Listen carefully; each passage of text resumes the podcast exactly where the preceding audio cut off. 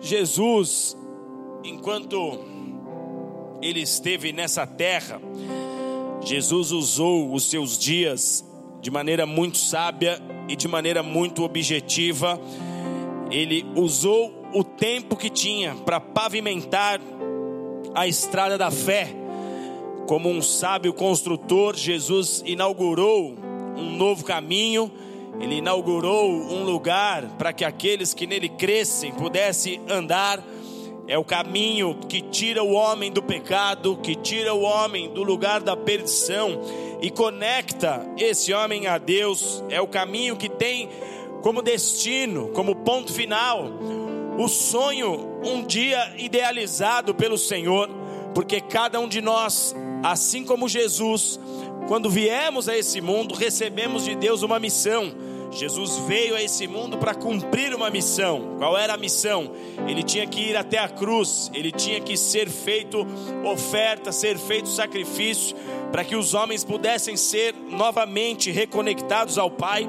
Assim como Jesus, cada um de nós veio a esse mundo com uma missão, uma missão desenhada por Deus, e Jesus é quem estabelece a estrada, quem pavimenta o caminho para que nós pudéssemos andar e chegar nesse destino idealizado por Deus.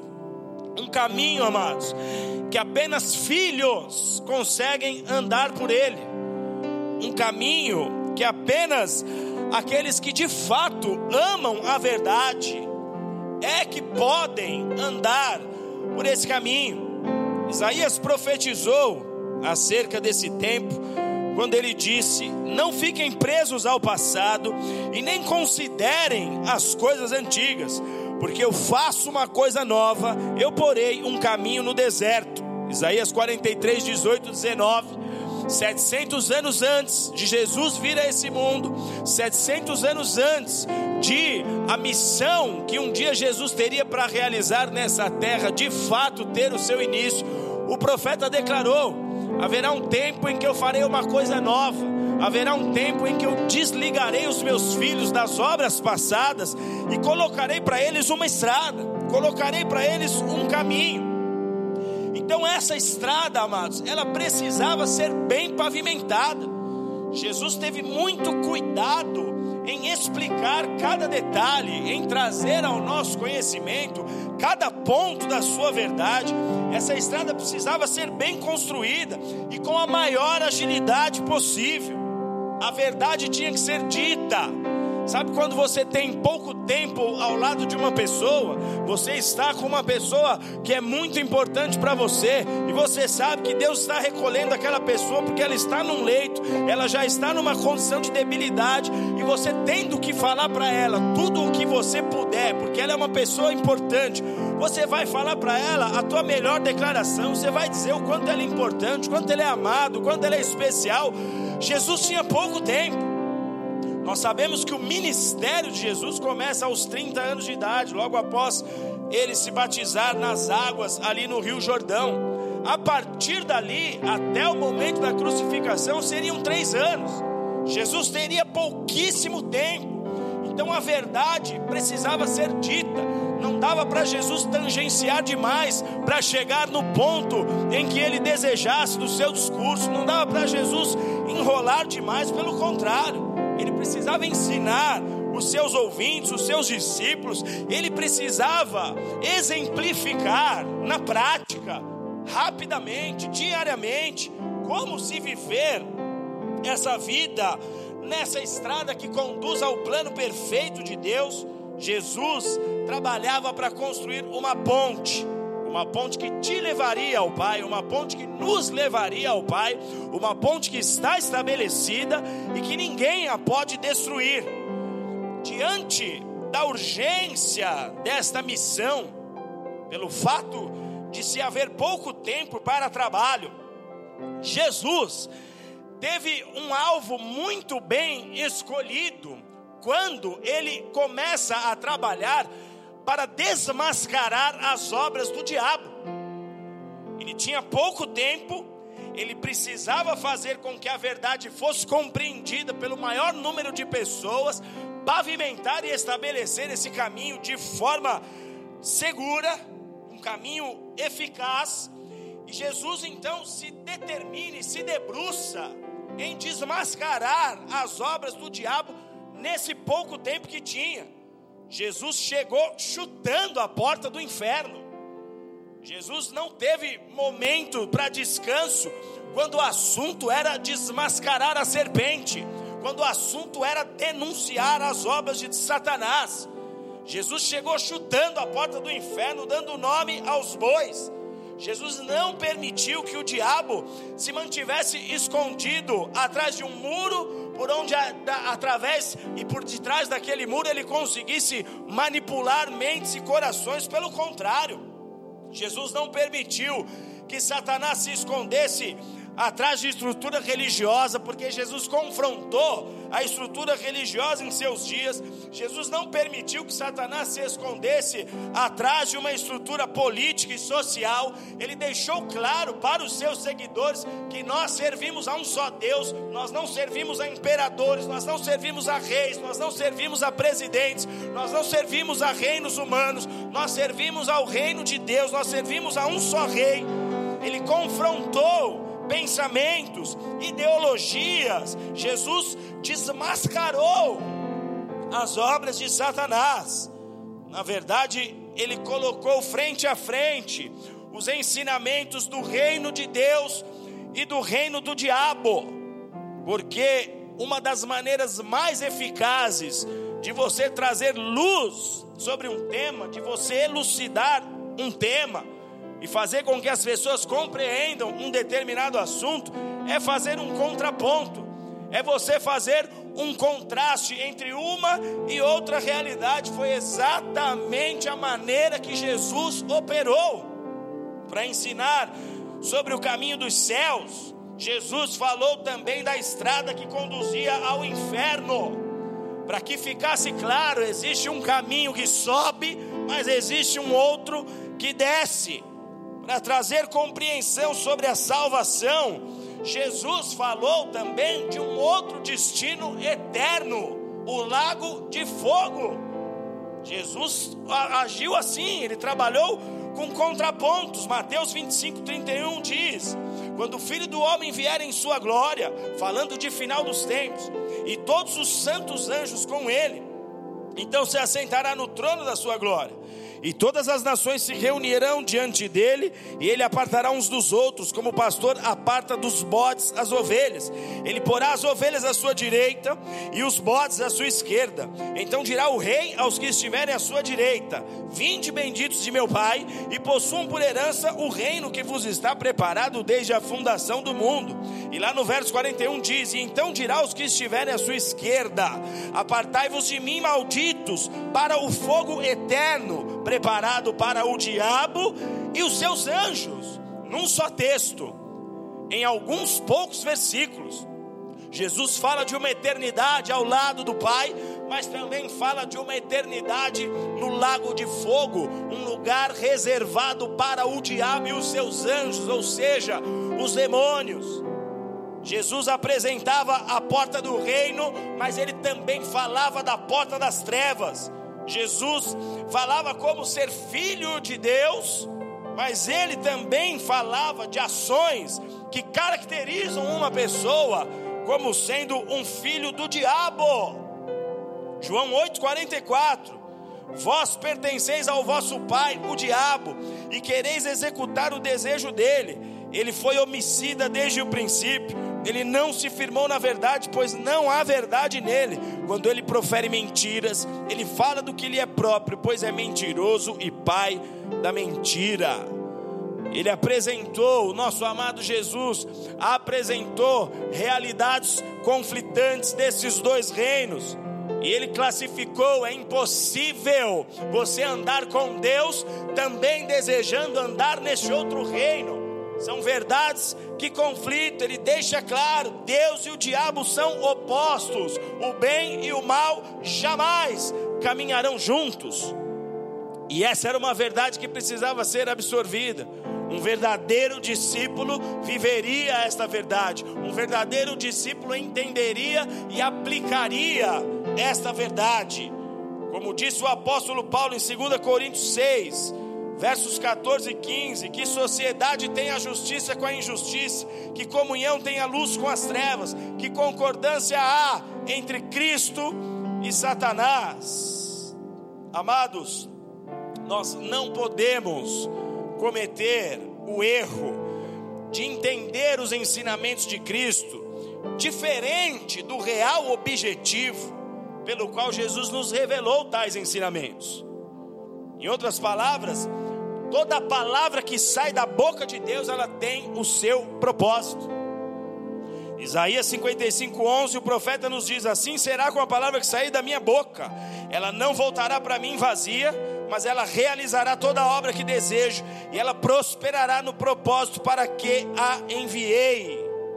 Há um querer de Deus em curso, Deus tem expectativas com a sua vida, há um querer de Deus em curso, e a palavra tem sido lançada, a palavra tem chegado aos nossos corações, só que ela não pode ser mal interpretada, nós não podemos correr esse risco de receber a palavra, ter uma ação completamente diferente do propósito e objetivo para a qual essa palavra foi lançada, para a qual essa palavra foi fundamentada no meu e no teu coração, nas nossas vidas. A palavra tem chegado a nós, mas ela não pode ser mal aplicada, ela não pode ser, mal, ser ignorada, sob risco, amados, de que aquele que não fizer o que dele se espera, não conseguirá se manter na estrada. Você pode ter anos de fé, você pode ter anos de experiências com Deus. Se você não andar em conformidade daquilo que a palavra espera que você ande, vai ser impossível de você se manter na estrada. É aqui que muita gente vive uma vida espiritual difícil. Pessoas que tentam caminhar com Deus e não conseguem. Pessoas que tentam ser fiéis a Deus, tentam dar respostas que agradem a Deus, tentam ter um comportamento que de fato a classifique como um cristão, que arranque um sorriso do Pai, mas não conseguem, porque ignoram palavras, porque ignoram correções, porque quando são exortados não agem prontamente para reparar, para se posicionar, para fazer o que a exortação está de, desejando que se faça, está requerendo de você que seja feito. Muito cristão vive em conflito emocional, pensando em desistir, pensando em desanimar, pensando que não serve, pensando que não tem como dar fruto, porque quando recebe a palavra não aplica, porque quando recebe uma orientação de Deus, um ensino, não absorve, não coloca em prática. E sabe o que, que acontece? O caminho começa a ficar espinhoso. A igreja que antes você amava, você não quer mais fazer parte. A célula que te era um prazer, você não tem vontade de ministrar as vidas. O caminho fica espinhoso, porque você não aplica a palavra porque você é alguém que dá de ombro em princípios e preceitos de valores eternos que não podem ser alterados. A estrada está pavimentada. Não tem como acrescentar tijolo ou tirar tijolo. Não tem como tirar o asfalto e colocar um novo. Não tem. Está pavimentada. E é aqui que muito cristão tem dificuldade. Não consegue se relacionar com o líder, não consegue estar bem com as pessoas do convívio da fé, começa a ter problema, começa a se afastar, começa a esfriar, começa a esmorecer, começa a aceitar padrões esquisitos para dentro de sua vida. É onde você vê pessoas que começaram lá atrás uma fé extremamente radical, cortando os laços da serpente, daqui a pouco já está de novo abraçadinho daqui a pouco já está chamando o diabo para sentar no sofá assistir um Netflix, porque as escolhas mudaram, porque o padrão moral já caiu ladeira abaixo. É aqui que muito cristão passa a ter dificuldade, a estrada começa a ficar espinhosa. A casa de Deus, que era o melhor lugar para se estar, como o salmo que nós lemos nessa abertura. Eu encontrar o altar do Senhor é semelhante à andorinha que encontrou ninho para sua prole. Eu encontrei um lugar de paz eu encontrei um lugar de renovo, eu encontrei um lugar de auxílio, eu encontrei um lugar de alegria, mas aí você começa a ver cristãos que já não tem mais essa sensação. Cristãos que diziam mais vale um dia na sua presença do que mil anos afastados de ti. São pessoas que já não têm mais esse comportamento, porque o caminho começa a ficar espinhoso. O Pai criou uma expectativa em relação à sua vida, e Ele monitora as suas reações ao longo do caminho. Enquanto você está na estrada, o Pai está te observando. Só que, amados, o diabo também. O diabo também está te observando, queira você ou não.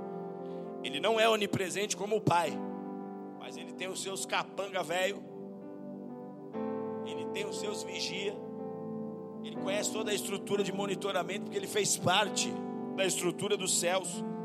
O pai tem uma expectativa em relação a você. Deixa eu ver como meu filho lida diariamente nessa estrada, como ele se comporta. Só que o diabo também te monitora para poder te acusar, para poder chegar diante do Pai e te denunciar, para poder chegar diante de Deus e falar assim: olha, sabe as promessas que você tem para ela? Esquece, eu tenho visto como ela tem andado. A estrada foi pavimentada já, e foi pavimentada por Jesus, amém, amados? A estrada já está pronta, as bases já foram lançadas, os ensinos já foram todos apresentados. A maneira de se caminhar foi desenhada para quem tem uma maior dificuldade de aprendizado. Para quem às vezes tem uns parafusos a menos, Jesus desenhou. Ai, pastor, onde é que está? Leia os evangelhos. Porque Jesus nos conta diversas parábolas que são contos, histórias, como nós contamos para os nossos filhos, para trazer luz, para fazer te criar um cenário, para fazer pensar em personagens, para fazer pensar em situações. Foi desenhado por Jesus como é que se mantém na estrada, como é que você faz para se manter nessa estrada que já foi pavimentada. Jesus já desmascarou as obras do diabo. Um cristão que nesta igreja tem pelo menos seis meses de conversão, já sabe o que agrada e o que não agrada a Deus. Se você frequenta essa casa há seis meses, aqui a gente não tem é, esqueminha de não falar de problemas com medo que a ovelhinha vá embora. Não tem essa. A gente serve ao rei. É com ele que eu vou ter que dar conta, não é com você. Quando eu chegar lá, ele vai me perguntar como é que foi sua pregação. Eu vou falar, vamos assistir, Senhor. Enquanto não chega esse dia, eu falo, Senhor, não me deixe falhar na missão. Me usa como boca profética. Eu preciso anunciar para a minha geração o que o Senhor quer que eu anuncie, não o que a minha geração quer, não o que o mundo com as bases do globalismo quer que eu fale. Eu não tenho aliança com eles, a minha aliança é com o Cristo. Quem morreu por mim naquela cruz foi o Senhor. Jesus já desmascarou as obras do mal, ele já trouxe luz, amados. Porque a palavra de Deus diz que é a palavra do Senhor. Salmo 119 nos diz: lâmpada para os meus pés, luz para o meu caminho, é a tua palavra. Jesus já trouxe luz para clarear o cenário para que ao acordar você saiba exatamente as decisões, as, os caminhos, o que você deve fazer para se manter nessa estrada. Tudo ele já fez, agora é conosco. Andar e permanecer nessa estrada depende de mim e depende de você. Abra sua Bíblia aí no Evangelho de Mateus, capítulo 9. Evangelho de Mateus.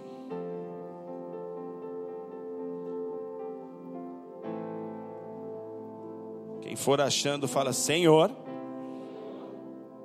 ajusta o meu pé de curupira. Porque tem cristão que parece que aprendeu a andar para trás, cara de pau. Depois de anos na fé, começa a se achar sabedor das coisas e quer andar para trás, quer retroceder. O conselho de Jesus para nós é: quanto mais se aproxima aquele dia, vigie. Jesus, repete aí, Jesus, ajusta o meu pé de curupira. Quem não sabe o que é curupira, depois vê lá. Feio, viu? Mateus capítulo 9, a partir do verso 9, diz assim: Jesus viu assentado na coletoria um homem chamado Mateus e lhe disse: Segue-me. E ele prontamente se levantou e o seguiu. E enquanto Jesus estava jantando na casa de Mateus, chegaram muitos cobradores de impostos e pecadores e se assentaram à mesa com Jesus e os seus discípulos. Os fariseus, vendo isto, perguntaram aos seus discípulos: Por que come o vosso mestre com os cobradores de impostos e os pecadores? Jesus, porém, ouvindo, disse: Não necessitam de médicos os sãos, mas sim os doentes. Ide, porém, e aprendei o que significa misericórdia quero e não sacrifícios, pois eu não vim chamar os justos, e sim os pecadores ao arrependimento. Até aí. Jesus formou um time na terra, Jesus teve os seus doze discípulos que andaram muito próximos a ele, e esse homem chamado Mateus, citado aqui, foi um desses doze. Jesus está em suas missões, assim que ele sai das águas do batismo no Jordão, Jesus já começa a curar pessoas, Jesus já começa a visitar vilas, aldeias, Jesus já se envolve com a obra. Por quê? Porque ele sabe, eu fui chamado para isso. Essa é a diferença do entendimento de um homem de Deus acerca da sua chamada. Eu fui chamado para isso, então eu não posso perder tempo. Até que tudo se cumpra, eu tenho uma missão. Jesus sabia da sua missão. Ele já tinha cruzado o mar da Galiléia, já tinha chegado em cidades lá do outro lado. Quando ele cura aquele homem endemoniado que estava cheio de demônios, ele liberta aquele homem. Jesus volta do outro lado da Galiléia, vem para a cidade de Cafarnaum mais uma vez, uma cidade que foi moradia de Jesus, a cidade do apóstolo Pedro. E ali Jesus encontra esse homem chamado Mateus e chama esse homem para andar com ele.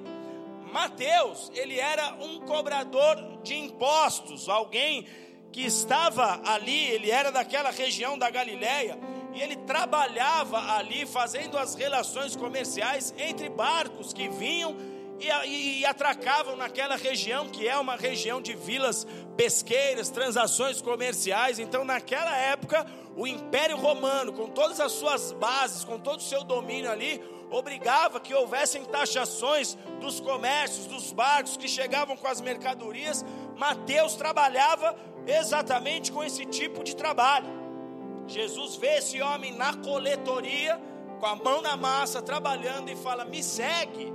E a Bíblia nos diz que a resposta de Mateus é uma resposta imediata. Mateus se põe a seguir a Jesus. Quando você vê isso, obviamente teve outros pormenores ali nos acontecimentos, mas o que nós vemos aqui é um homem que aguardava o Messias. O que nós vemos aqui é um homem que, independente da vida que ele tinha ali naquele exato momento, quando ele percebe a figura de Jesus, até porque a fama de Jesus já percorria pelas vilas e aldeias ali, quando ele percebe Jesus, ele se põe na estrada, ele fala: opa, eis aqui o caminho Eis aqui a estrada pela qual eu tenho que seguir. E ele segue a Jesus. O texto nos diz que Jesus vai ter um tempo com ele na casa de Mateus. Mateus prepara um jantar para receber a Jesus e ele chama os seus amigos. Porque a Bíblia diz que nesse jantar haviam muitos cobradores de impostos, haviam muitos pecadores sentados à mesa com Jesus. Esses cobradores de impostos, amados, eles eram extremamente mal vistos pelos judeus, porque sendo eles judeus a serviço de Roma, eles eram vistos como pessoas traidoras. Você trabalha para Roma, vem bater na minha porta, você vem me taxar quando eu chego com o meu barquinho, você vem me cobrar o imposto e vai levar para o imperador e vai levar para o império. Eles eram mal vistos, eles eram tidos como vira-casaca. Alguns até a Bíblia narra que eram homens de mau caráter, porque eles cobravam taxas além do que o que o império pedia. Então, se o império pedia 100, 10% sobre uma mercadoria, eles cobravam 20 para ficar com os outros 10. Vocês lembram de Zaqueu, um cobrador de impostos também, que Jesus o encontra perto da cidade de Jericó. Zaqueu morava naquela região ali, próximo ao Mar Morto Jesus tem um encontro com ele, e esse homem, quando ele tem esse, essa revelação de quem era Jesus, ele se sente mal, porque ele lembra do quanto ele lesou as pessoas, de quantas tarifas abusivas e absurdas que ele cobrou, cobrou ali para o seu benefício. Nós não temos relatos de que Mateus fazia exatamente o mesmo que Zaqueu.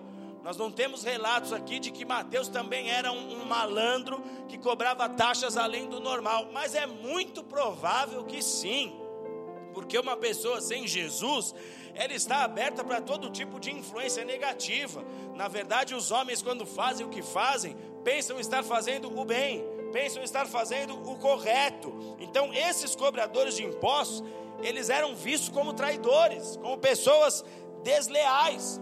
Quando Jesus está na casa de Mateus e na mesa do jantar estão assentados vários outros cobradores de impostos, homens que, conforme o texto diz aqui, pecadores. Quando essas pessoas estão ao lado de Jesus, os religiosos, aqueles que vivem na estrutura da religião, eles ficam extremamente chocados com o que está acontecendo ali.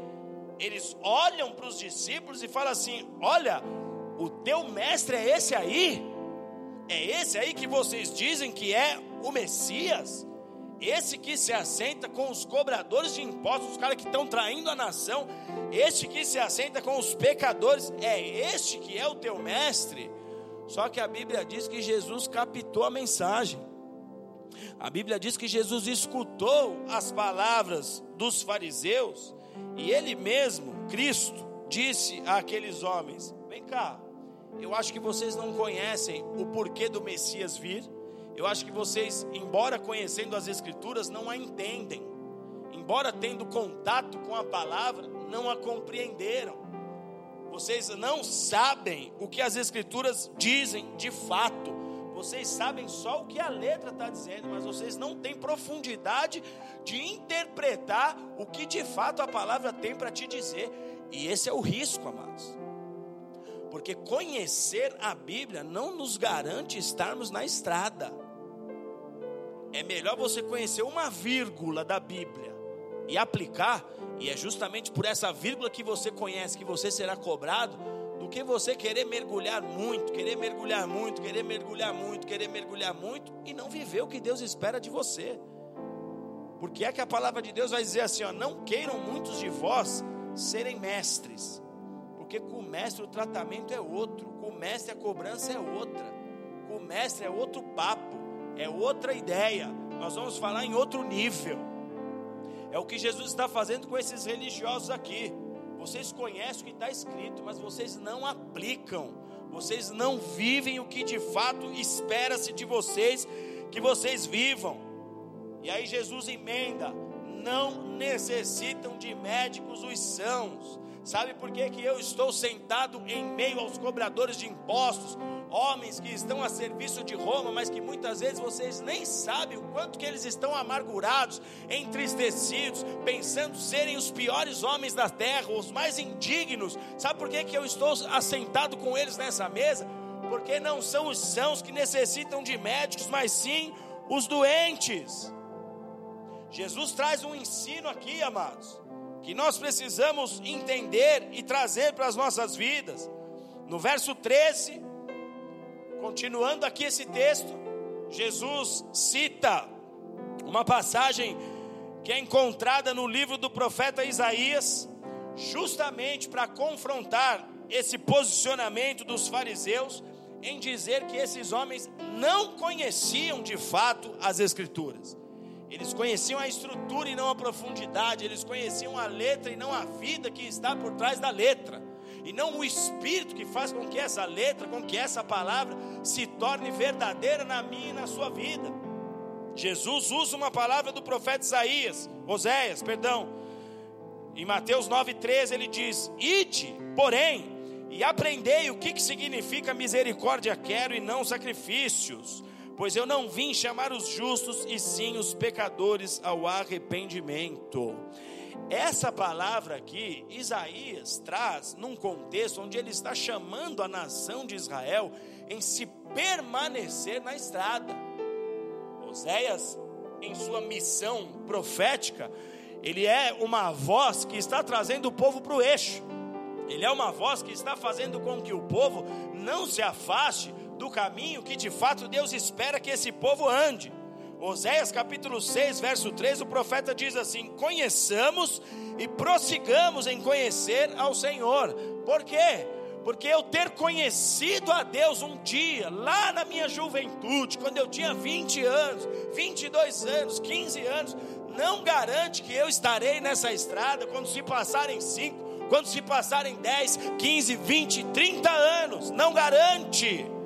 Oséias chama o povo para esse entendimento. Conheçamos e prossigamos em conhecer. Nós precisamos nos debruçar diariamente sobre essas verdades. Nós precisamos analisar diariamente se de fato as nossas vidas prosseguem nessa verdade. Será que eu estou insistindo na palavra?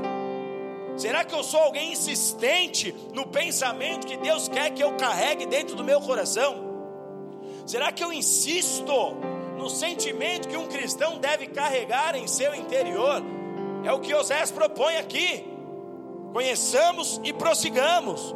E no verso 6, ele cita aqui o que Jesus viria a citar lá na frente: Pois eu quero misericórdia e não sacrifício, e o conhecimento de Deus mais do que os holocaustos. Jesus está, amados, nesse exato momento, desmascarando uma estrutura que havia em Israel, que havia no corpo dos líderes religiosos ali, desmascarando uma estrutura de se bater no peito, porque eu conheço, mas que na verdade isso não representava nada, não se tinha uma vida prática, não se tinha uma fé que pudesse ser inspiradora para alguém. Jesus está confrontando essa estrutura, não adianta vocês conhecerem a palavra é necessário você viver a palavra. O que mais Deus espera de ti é que você viva esta palavra e não apenas conheça.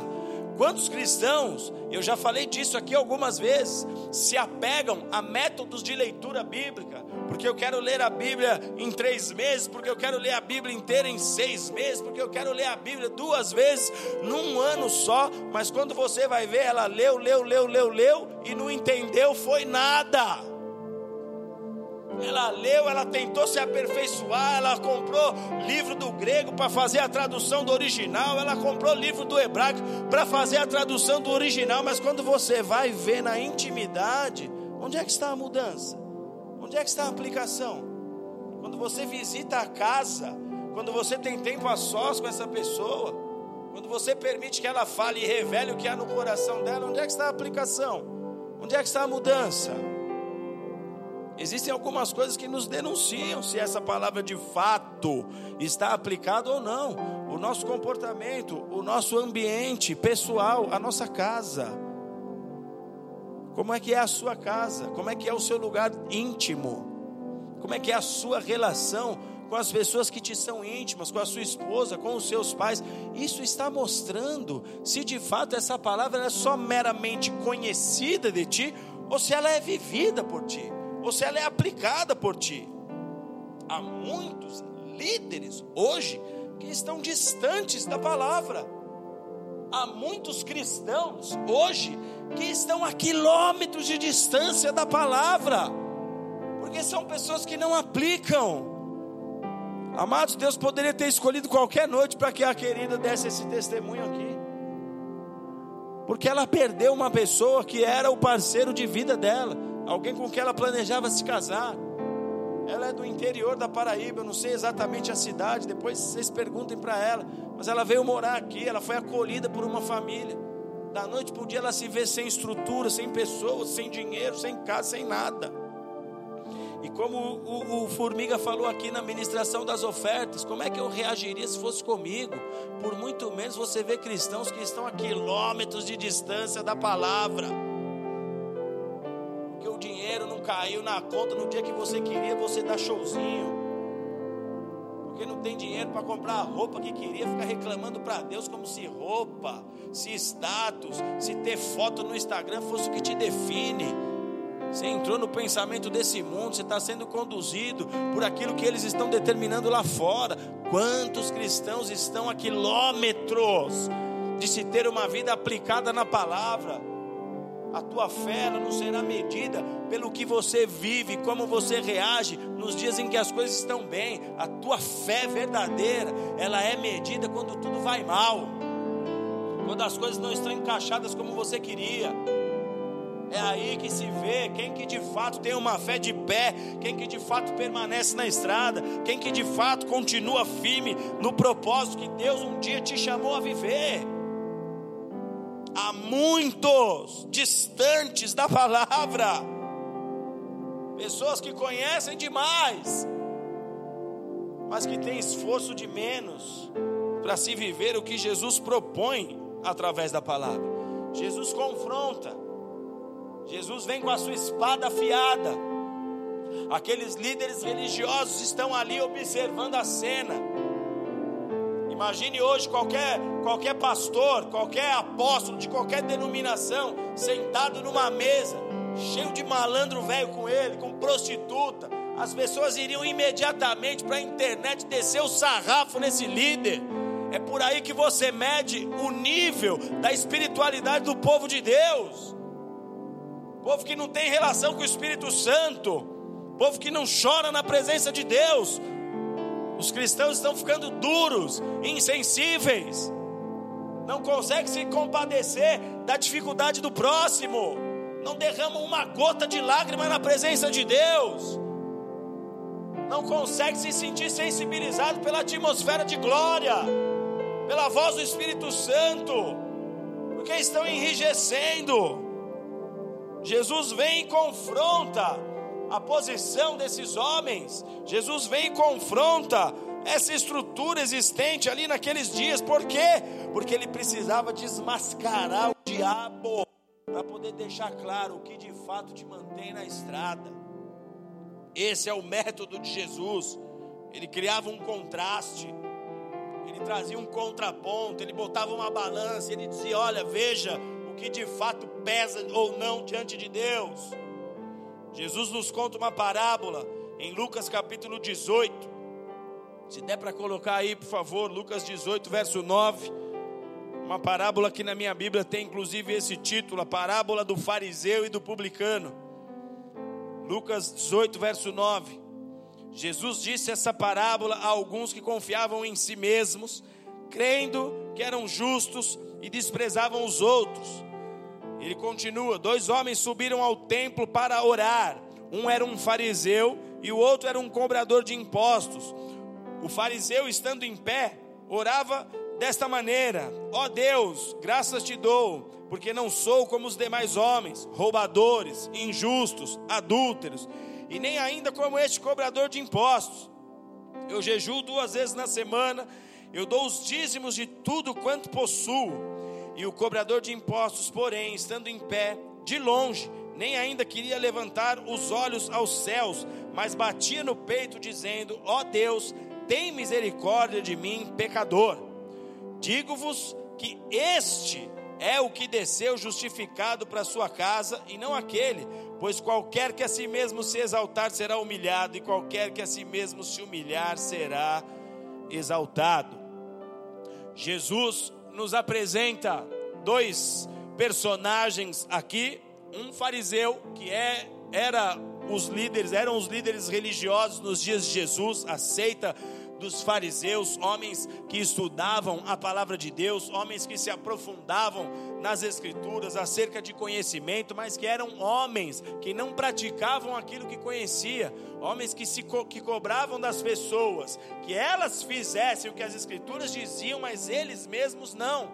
Jesus conta a parábola de um fariseu e de um publicano, um cobrador de impostos alguém que era visto pelos líderes religiosos como alguém que não merecia crédito algum, uma moedinha de um cheque lá em Israel, esse aí não vale nada, porque esse é um traidor da pátria, esse está a serviço de Roma. Jesus põe esses dois personagens numa mesma história para trazer uma luz para os seus discípulos e uma compreensão para esses líderes religiosos. Quando ele começa a falar da oração do fariseu, Jesus apresenta um tipo de caráter reprovável, um tipo de caráter que não mantém ninguém na estrada da fé, na estrada que conduz ao reino. Um caráter abominável, um comportamento que o Senhor, ele de longe, a Bíblia diz que o Senhor observa e não tem prazer nesse tipo de comportamento. Jesus mostra esse líder religioso tomado de vaidade, tomado de orgulho, uma pessoa completamente autossuficiente, alguém que acredita não precisar de ajuda de ninguém, alguém que acredita não precisar de mudanças, e geralmente é assim que acontece, amados, porque o crescimento é um perigo, o crescimento financeiro, o destaque profissional, Hoje em dia, Satanás armou uma, uma, uma ratoeira para a humanidade chamada mídias sociais. O destaque em meio à sociedade é um perigo se você não aprender, como diz o ditado, a calçar as sandálias da humildade. Você tem que aprender essa verdade. Bota a sandalinha da humildade, baixa esse teu, essa tua crista de galo, fica na moral, porque um dia você vai dar conta de tudo que Deus deu na sua mão. Sejam bens, sejam as riquezas, sejam as influências, sejam os cargos, seja o que for que Deus te acrescentar. Porque é claro na Bíblia essa verdade, esse princípio. A quem muito é dado, muito também será cobrado. Se você não aguenta a pressão, fala: Senhor, é melhor eu não ter nada do que te trair. É melhor eu não ter carro, é melhor eu não ter dinheiro, é melhor eu não ter um ministério grande que as pessoas me conheçam, é melhor eu não ter um nome conhecido e famoso, é melhor, porque se for para me perder, deixa quieto. Deixa eu na humilde aqui te adorando, deixa eu na humilde aqui tendo uma relação verdadeira com o Senhor, porque essas coisas são perigosas. Nós conhecemos muitos casos, inclusive na Bíblia, de pessoas que tombaram. Olhe para a história de Davi. Quando é que Davi cai? Quando ele está no sucesso. Quando é que Davi fere a sua relação com o Senhor? Quando ele é rei, quando ele mora num palácio, quando a voz dele tinha peso lá no reino, e ele vê uma mulher se banhando, ele não quer saber se ela era mulher de alguém, quem que ela era. Simplesmente ele teve desejo de possuir a mulher, mandou trazer. E foi ali mesmo que ele quase perde a constituição dele. Foi ali mesmo que ele quase perde todo, todo o propósito que Deus tinha com a história dele. Quando você cresce, é um perigo. Jesus está falando disso aqui. De homens que eram grandes à vista do povo, homens conhecedores da Torá, homens conhecedores da lei, mas homens que se posicionavam como alguém que não precisavam de confronto, de exortação, de orientação, eles não precisavam de nada. Só que Jesus disse o que? Eu vim para o doente. Você não precisa? Top. Essa é a resposta de Jesus. Eu vim para os doentes. Eu vim para quem sabe que precisa de mim. Eu vim para quem, mesmo tendo conhecimento, influência, o que quer que seja, sabe que precisa do meu auxílio. Foi para esse que eu vim. Jesus não barganhou, falou: Não, vem cá, pô, você é influente, é bom ter você do meu lado. Que nada, você que se decida, você que faça a sua escolha de que lado você quer estar. E sabe quanto tempo você tem? O tempo dessa passagem nesse vale chamado terra. Esse é o tempo que você tem para tomar sua decisão, para fazer sua escolha. Eu vim para os doentes. Os fariseus tentaram colocar Jesus na parede. Ele falou: Não adianta, vocês não vão me pressionar. Eu vim para os doentes. Vocês não vão perverter o princípio. Eu vim para quem sabe que precisa de Deus. Eu vim para os filhos, porque é só filho que vai andar nessa estrada. Porque era justamente o discurso deles, está falando que nós precisamos do pai, nós já temos um pai, nós já temos Abraão. Vocês não entenderam nada. Abraão é só uma figura do que é o eterno. Abraão veio para cumprir um propósito, vocês não entenderam nada. Abraão saiu e seguiu a voz de quem? Abraão seguiu e saiu da terra que ele morava para seguir na direção que quem estava apontando. Vocês não entenderam nada. Ah, nós temos por pai Abraão, era o que eles diziam. Nós temos conhecimento, nós temos a, as promessas, tudo foi dado a nós. Jesus falou: vocês não entenderam nada. Promessa não é válida na vida de quem não vive dentro da aliança. Promessa não é válida para quem está fora do caminho. Você vai ter que se esforçar em permanecer no caminho esse espírito de farisaísmo, ele tem atuado como nunca. no meio da igreja. Ele vem crescendo, ele sempre atuou. Só que quanto mais se aproxima a volta do Cristo, mais força ele ganha, porque era Satanás quem estava agindo por trás. Jesus estava desmascarando ele. Jesus estava dando nome aos bois. Esse espírito tem atuado como nunca. O espírito do farisaísmo está na igreja. Na frente do pastor, ela é uma santa. Está sempre sorrindo. Na frente do pastor, olha, meu Deus, dá vontade de levar para casa. Falar, ah, fica aí com a gente. É uma santa. Mexe o ombrinho, ai pastor, em casa é um demônio. Em casa o marido olha e fala: Meu Deus, que mulher que é essa? É um demônio arruinando o próprio lar. Não respeita o marido, trata o sacerdote como se fosse um banana. Ah, mas o pastor ela respeita. Ah, o pastor, né? Ah, pastor, pastor. Ai, pastor. Pastor, ela respeita. Deixa eu te falar uma coisa. O teu pastor lá do alto, o teu pastor lá do alto, ele observa como é que você trata o seu marido. Teu pastor lá do alto observa como é que você trata o teu pastor. Estou falando para você, mulher que é casada teu pastor é o teu marido. Quem é casado aqui? Sabe quem é o teu pastor? O teu marido. Se você vir com esse papo de que o pastor aqui, culto, você honra, mas você não honra o teu marido, sabe o que é isso aí? Você é uma manipuladora. Você honra o que te interessa. Você é uma mentirosa. Você está debaixo da influência desse espírito aqui. Desse espírito aqui. O que tem de cristão fariseu, amado. Sabe onde a gente vê cristãos debaixo desse espírito? Aqui é a minha igreja, né? Então o pastor Guto é o meu pastor, eu trato ele bem, com honra, mas de outros pastor fala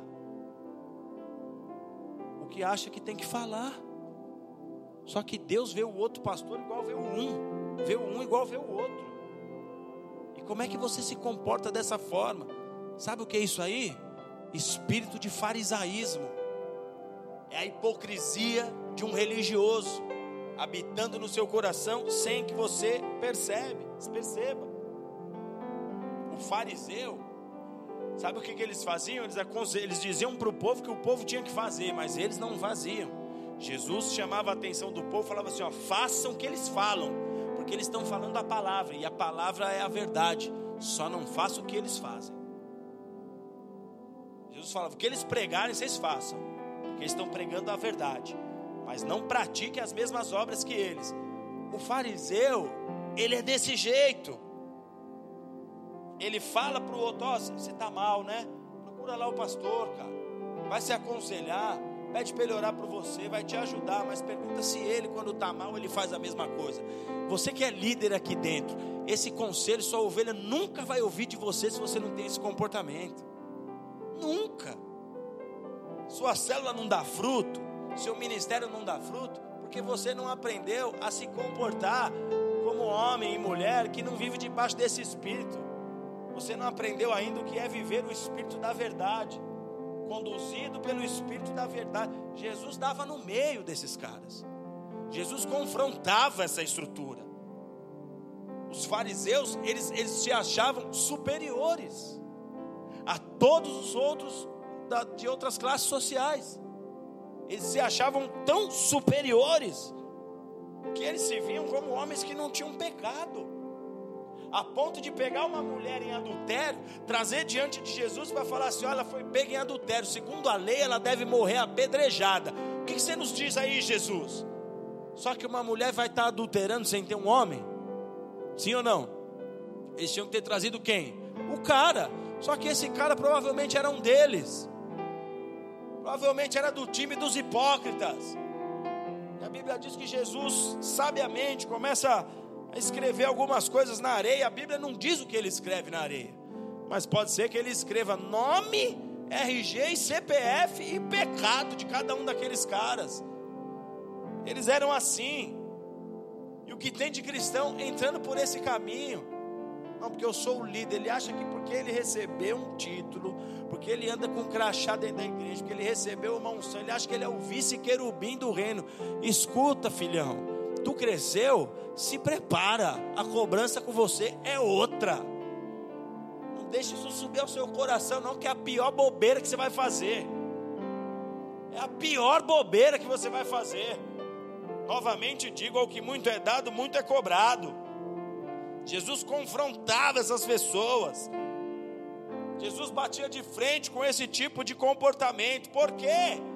Porque esse é o comportamento, esse é o caráter abominável a Jesus. Esse é o tipo de comportamento que essa pessoa não conseguirá se manter na estrada. Ela não conseguirá ir adiante. Jesus não tem pacto com a hipocrisia. Se você aprendeu com a sua família, no seu trabalho, onde quer que seja, jogue isso fora. Jesus quer a sua verdade.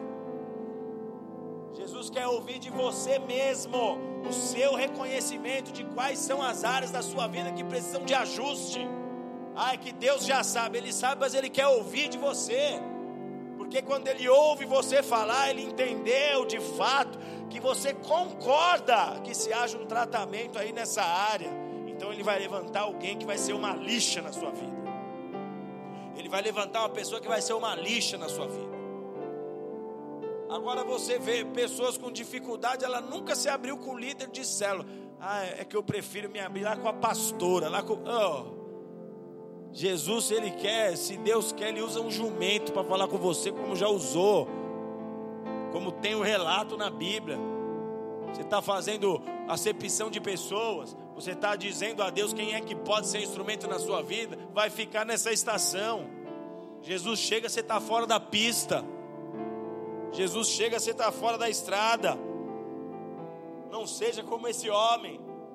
Esse homem está lá falando: eu jejuo, eu dou o dízimo, eu tenho aliança. Olha quem eu sou, olha o meu conhecimento, olha o que eu adquiri, olha o que eu fiz, olha isso, olha aquilo outro. Você não vê adoração no cara, você não vê gratidão.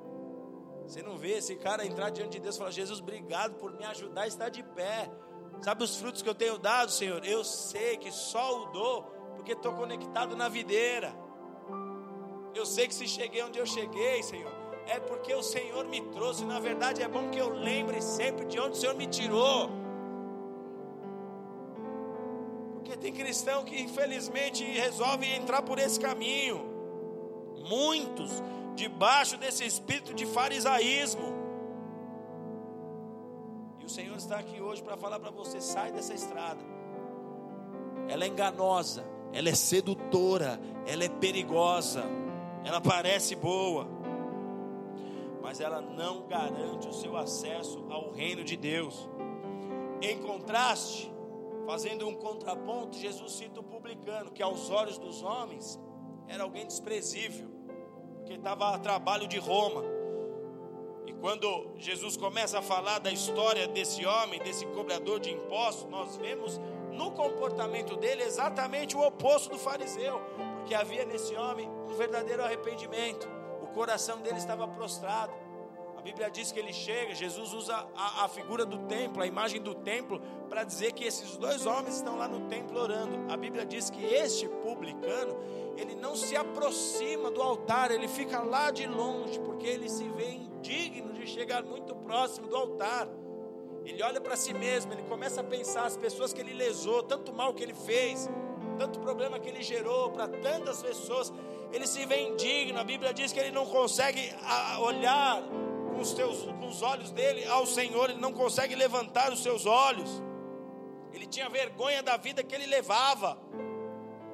Zaqueu, que era um cobrador de impostos, Jesus nos conta, a Bíblia nos conta que quando ele teve um encontro com Jesus, e ele vê o amor de Jesus em perdoar os pecados dele, sabe qual foi o desejo de Zaqueu?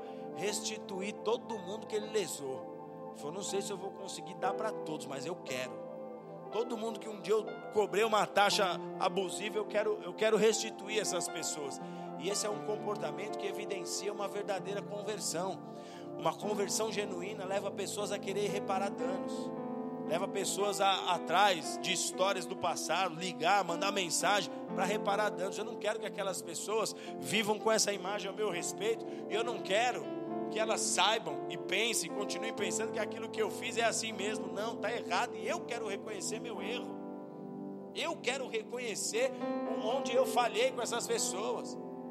A verdadeira conversão traz esse tipo de comportamento. E na verdade, é aí que você percebe se você se mantém na estrada. Porque falhar, você pode falhar a qualquer momento, nós não somos perfeitos. Mas como você reage a uma falha sua? Você reage aos seus tropeços? Você pede perdão? Você repara o dano? Você restitui o dano causado a alguém? Você vai atrás dessa pessoa para dizer: falhei, me perdoe eu estou errado, eu reconheço que estou errado. Ou você sempre espera que algo aconteça, que um dia um anjo venha do céu e tire aquela sujeira que você escondeu debaixo do tapete e resolva a tua história. Não vai ser assim. Você que tem que se manter na estrada. A responsabilidade é sua. Jesus pavimentou. A responsabilidade de se manter na estrada é sua. Jesus já estabeleceu o que precisava estabelecer. Agora é contigo. Esse homem está ali diante de Deus. Sabe qual é a oração dele? Tem misericórdia de mim, pecador. Ele não consegue nem usar muitas palavras. Ele não consegue nem usar muitas palavras. Ele só batia no peito dizendo: Pecador, tem misericórdia de mim, pecador que sou. O Pai está observando o nosso comportamento. O Pai monitora os nossos passos nessa estrada esse, essa parábola é um registro de que isso acontece. Essa parábola é um registro que mostra que o Pai está atento às nossas ações. Por mais que aos nossos olhos pareçamos que estamos certos, quem prova os nossos corações é Deus. A palavra diz que o salmista tinha esse comportamento. Vem sondar meu coração. Vem sondar meu coração. Ele era um rei, já tinha vacilado. Davi. Vem sondar meu coração, Senhor. Vem ver como eu tenho andado. E se tiver algo errado aqui, me ajuda. Não me deixe pegar uma estrada que aos meus olhos seja boa e na verdade eu estou me distanciando de ti. Me ajuda, Jesus. É o que o Senhor espera de nós. Deus quer nos ver livre de todo tipo de comportamento, sentimento de orgulho nos nossos corações. Eu não posso ter orgulho de nada quando eu estava morto e Jesus me ressurgiu. Minha alegria é estar nele, conectado a ele. Deus quer nos ver livre de todo tipo de orgulho. O comportamento do cobrador de impostos dessa parábola, que é o nosso exemplo, é o que Mateus fez, ele seguiu. Me segue, ele seguiu. É para onde Jesus? Jesus não dá resposta. Tá bom, com resposta ou sem resposta eu te sigo. Me segue, é o que ele fez, é o que Zaqueu fez. Zaqueu, ele sobe numa árvore. A Bíblia diz que ele era um homem de baixa estatura. Ele sobe numa árvore para conseguir ver Jesus que estava cercado por uma multidão. Jesus falou: Ei, eu vou ter um encontro contigo, vou na tua casa. Jesus percebe o coração que o deseja sem nem ficar olhando para ele. Jesus, a palavra de Deus conta que Jesus está caminhando para curar a filha de um cara que pediu ajuda para Jesus. Um cara que falou: Vem curar minha filha. Ele falou: Vou meio do caminho ele falou: opa, peraí, saiu o poder de mim. Os discípulos falam: como é que é isso? Tem uma multidão te aglomerando. Ele falou: não, alguém me tocou. Como? Claro que te tocou. Tem muita gente que falou: não, foi um toque diferente. Jesus percebe quem quer a mudança. E quem quer a mudança é quem tem Jesus lá no seu quarto, lá na sua mesa. Quem quer, Ele está lá sentado contigo. Não importa quantas falhas você tenha. Não importa quantos problemas você carregue, Ele sempre esteve na mesa com os pecadores. Ele sempre trouxe as prostitutas, Ele sempre trouxe os cobradores de impostos. Quem quer, Ele vai lá no almoço que você prepara, Ele vai lá no jantar que você prepara. Quem quer, Ele vai lá no teu quarto, quando você fecha a porta do teu quarto para buscá-lo, Ele vai lá, porque Ele percebe quem o deseja, Ele percebe quem de fato está em busca da Sua presença. Para a gente finalizar, como é que eu faço para atrair essa misericórdia de Deus sobre mim e me manter na estrada? O apóstolo Paulo, ele nos dá o caminho, Romanos capítulo 12, verso 1, ele diz: Rogo-vos pela misericórdia de Deus, que apresenteis os vossos corpos como um sacrifício vivo, santo e agradável a Deus, que é o vosso culto, culto racional. A misericórdia, e quando nós falamos da misericórdia de Deus, amados, nós estamos falando de um favor que nós temos da parte de Deus. É um ato de compaixão de Deus por nós, mesmo diante das nossas falhas. Porque o Senhor sente dor ao te ver afundado nos problemas. O Senhor sente dor ao te ver disperso. O Senhor te sente dor ao te ver desconectado da sua chamada. Isso dói para o Pai. Isso dói para Ele. Vê que você não conhece os teus dons, não está sabendo utilizar os seus dons, vê que você não está na posição adequada. E aí o que, que ele faz? Ele abre um retorno numa estrada errada que você está com uma plaquinha chamada misericórdia. Entre por esse caminho e volte para o trajeto que você deveria estar. A palavra de Deus diz lá em Lamentações capítulo 3, verso 23, que essas misericórdias elas se renovam diariamente.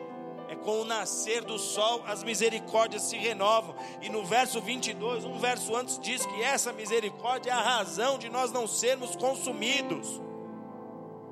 Porque se não fosse a misericórdia, nenhum de nós estaríamos aqui. Se Deus tivesse que tratar cada uma das nossas falhas com a punição devida, nós não estávamos aqui. Não teria dado nem tempo de eu me converter. Por que, que eu me converti? Por causa dessa chamada misericórdia. Por que, que você está aqui hoje? Por causa da misericórdia.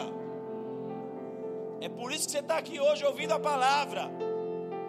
Porque a, a cada manhã, se você acordar os teus olhos, abriu-se uma porta, abriu-se um caminho de retorno para você chamado misericórdia. Agora volte. Não despreze a misericórdia do Senhor, porque ela é o motivo pelo qual nós estamos aqui. Não despreze. Não trate como algo qualquer. Não dê de ombro com a misericórdia. A palavra que você está ouvindo hoje, sabe o que ela é? A misericórdia de Deus para você. Dói para o pai te ver desconectado do seu destino profético. Dói para o pai ver tantos filhos sem saber que decisão tomar. Dói para o pai. Agora o que ele quer é que você volte. E como é que eu faço para ter de fato essa misericórdia? Paulo diz assim: por causa da grande misericórdia, eu rogo para que vocês vivam dessa forma, que vocês ofereçam o vosso corpo completamente a Deus como um sacrifício vivo. Que você se ofereça a Deus completamente. Diga completamente. Que você se ofereça a Deus completamente como um sacrifício vivo. Quando nós falamos de sacrifício, todo sacrifício tem que ter uma vítima. Amém? No Antigo Testamento, qual era a vítima? Um novilho deveria ser entregue para que se fizesse o sacrifício e houvesse ali perdão dos pecados. No Novo Testamento, quem foi esse novilho? Quem foi essa vítima? Jesus. Todo sacrifício tem que ter uma vítima. O que Paulo está nos dizendo é que nesse momento a entrega das nossas vidas é o sacrifício. Se você se entrega a Deus, esse é o teu sacrifício. Porque é que Jesus fala de cruz, amados? Cruz tem a ver com destino. A cruz era o destino de Jesus. Carregar a nossa cruz é viver o destino que Deus estabeleceu para nós. Você pode escolher outro destino se assim o quiser, mas você estaria fora da estrada, estará fora da estrada. Quando eu aceito a minha cruz, é porque eu aceito o destino que Deus estabeleceu para mim. É porque eu aceito o projeto que Deus colocou desde a eternidade para a minha vida. Então, quando eu me entrego a essa cruz, que tem o meu número, o meu tamanho, foi feita, planejada para mim. Quando eu me entrego, quando eu entrego a minha vida ao Senhor, esse é o sacrifício. E isso abre uma porta de misericórdia. Porque Deus vê que você está afim. Porque Deus vê que você quer de fato viver o que Ele tem para você. Entregar o teu corpo fala de obediência. Entregar o teu corpo fala de renúncias diárias que você deve fazer. 1 Coríntios 6, 20 diz: Porque fostes comprados, comprados por bom preço, glorificai a Deus no vosso corpo e no vosso espírito, os quais pertencem a Deus. Porque você foi comprado por um bom preço, glorificai a Deus no seu corpo, entregue-se como um sacrifício. E agora, por que que Paulo fala sacrifício vivo? Porque ele não está falando de um sacrifício temporário, aquele jejum que você resolve fazer quando as coisas não vão bem. Ah, tá ruim. Deixa eu levantar um jejum aqui para melhorar. Quando você perde algo, quando te falta algo, você faz um voto com o Senhor. Quando as vendas não acontecem, você estabelece um voto com o Senhor. Vai ter o um congresso e você faz seu esforço para estar no congresso. Você se mobiliza de alguma forma. Tudo isso faz parte de um todo, mas não é esse tipo de sacrifício que Paulo está falando. Paulo está falando de uma vida inteira vivida em oposição à autossuficiência. Sabe por que, que Paulo está dizendo isso? Porque ele era um fariseu. Ele era um fariseu, ele tinha pedigree de conhecimento, de, de, de, de inteligência, de sabedoria humana.